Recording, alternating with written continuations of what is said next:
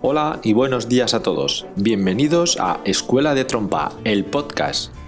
Un espacio en el que hablaremos de todo aquello que rodea a la enseñanza e interpretación de la trompa, así como cualquier otro tema relevante relacionado con la práctica y el estudio musical.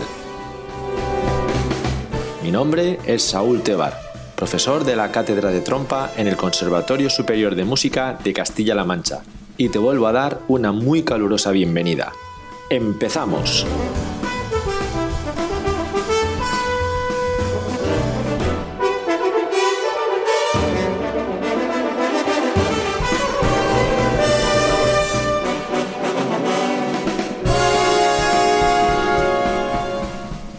Episodio número 13 en el que vamos a hablar acerca de la importancia del calentamiento. Si hay algo que intento inculcar a todos mis alumnos, sean del nivel que sean, desde el momento en el que empiezan a estudiar, es la importancia de realizar un buen calentamiento antes de tocar. Esto lo hago también estableciendo las claras analogías que hay entre el calentamiento que deben realizar los músicos de viento metal y los deportistas. En el caso de los músicos es necesario calentar para preparar tanto el cuerpo como la mente para la práctica instrumental. En el caso del cuerpo, lo que vamos a hacer es prepararlo, poner todos los músculos a tono, por así decirlo, para evitar posibles lesiones. Y en el caso de la mente, lo que hará es colocarnos en un buen estado mental para la interpretación musical.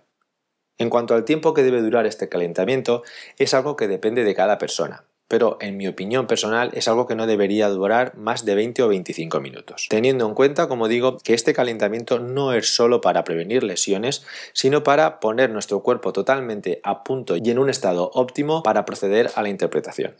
Otro aspecto en el que tenemos que detenernos es en establecer la necesaria diferencia entre lo que es estudiar técnica y lo que es realizar un calentamiento. Las principales diferencias son dos. Por un lado, el tiempo que se le dedica a cada aspecto, es decir, a la hora de calentar, como digo, no se le deben dedicar más de 20 o 25 minutos. En el caso de estudiar técnica es algo que nos va a llevar más tiempo y en el que además vamos a dedicar nuestro tiempo a trabajar aquello que no nos sale y aquello en lo que tenemos deficiencias. Es decir, no estamos buscando un estado óptimo para comenzar a tocar, sino que estamos trabajando aspectos que necesitamos trabajar, mejorar y perfeccionar.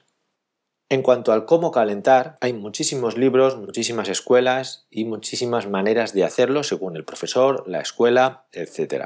Cada uno deberemos ir buscando aquel calentamiento que mejor se acomode a nuestras características físicas. Lo más idóneo es comenzar este calentamiento realizando unos estiramientos con el fin de desentumedecer el cuerpo, especialmente si comenzamos a tocar por la mañana. Después sería ideal realizar unos pequeños ejercicios de respiración. A continuación, lo que haríamos sería calentar solamente los labios sin el instrumento y sin la boquilla. Esto lo realizaríamos con pequeños ejercicios de vibración de los labios para que estos vibren de la manera más libre posible, haciendo notas largas, haciendo diferentes glisandos.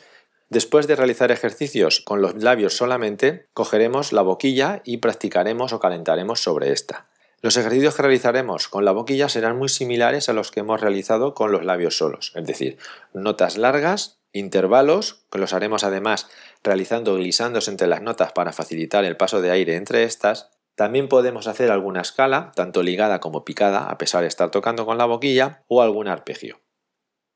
Algo que tenemos que tener en cuenta cuando estamos realizando este calentamiento es la importancia de descansar.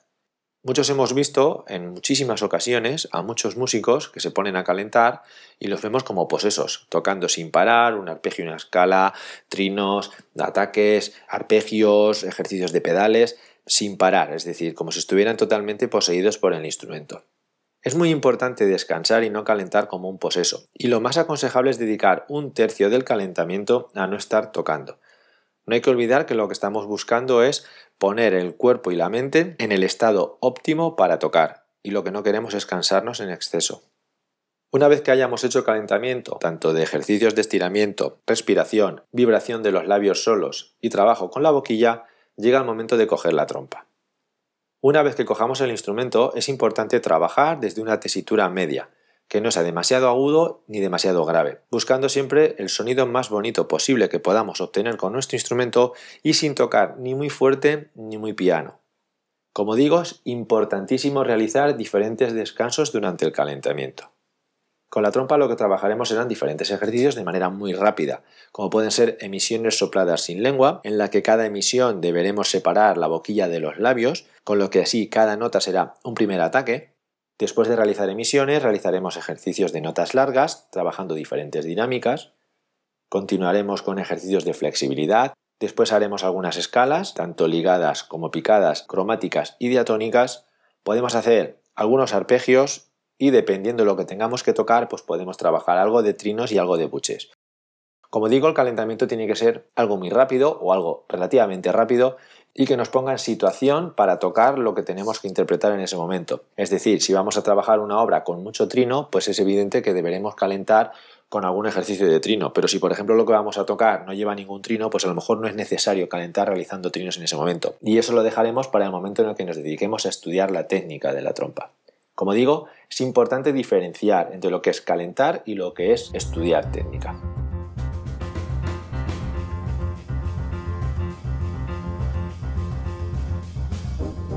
Esto es todo por hoy. Espero que este programa os haya gustado y aprovecho para recordaros que podéis contactar conmigo a través de mi página web saultebar.com y del correo electrónico info.saultebar.com. Del mismo modo, también podéis contactar conmigo a través de las redes sociales Facebook, Instagram y Twitter.